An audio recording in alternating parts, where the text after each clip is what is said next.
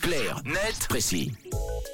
On décrypte ensemble avec Tom, comme euh, chaque euh, jour de la semaine dans Clarnet Précis, un fait d'actualité.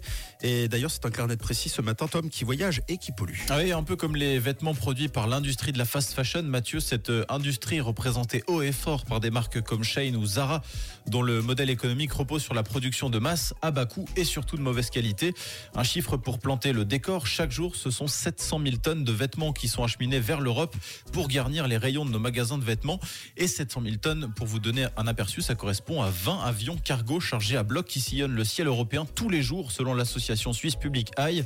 Une info qui résonne tout particulièrement en cette semaine de COP28 sur le climat à Dubaï. Cette semaine où on l'en a également appris euh, que l'année 2023 allait tout simplement devenir l'année la plus chaude jamais enregistrée à cause du dérèglement climatique. Eh ben dis donc, mais ce que tu disais, c'est que ces vêtements n'ont pas toujours été livrés en avion Non, à l'origine, la cargaison de vêtements était acheminée vers l'Europe depuis l'Asie par bateau, sauf hmm. qu'un trajet entre la Chine et l'Europe en bateau, ça prend entre 33 et 40 jours. C'est évidemment beaucoup trop pour le 21e siècle, époque où tout va plus vite, ou plutôt où tout doit aller plus vite. Résultat, les marques pointées par l'ONG Public Eye, donc Shane, mais également le groupe Inditex qui détient Zara, Massimo Dutti, Bershka ou encore Pull&Bear notamment, ont troqué les bateaux pour l'avion. Forcément, ça va plus vite. Mais ça pollue plus aussi. 14 fois plus, Camille. Les oh. émissions de CO2 générées par les avions sont 14 fois plus importantes que celles générées par les bateaux.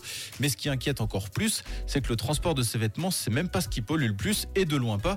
Une étude de la société Cantis montrait que le transport dans l'industrie de la mode ne représentait que 3% des émissions de CO2, le reste étant généré en majorité par la production des vêtements eux-mêmes. Oui, car la fast fashion, c'est aussi un modèle économique bâti sur le renouvellement, alors que les marques de mode classiques changent de collection 4 fois par année. Comme le nombre de saisons, les marques de fast fashion, elles, peuvent changer jusqu'à 36 fois de collection chaque année. Ça fait peur, hein? Ah ouais, c'est flippant. Merci Tom, carnet de précis euh, qui euh, d'ailleurs n'est ni dans l'avion ni dans le bateau, mais dans le podcast à découvrir sur euh, rouge.ch si jamais. Parler d'actu, c'est aussi sur rouge.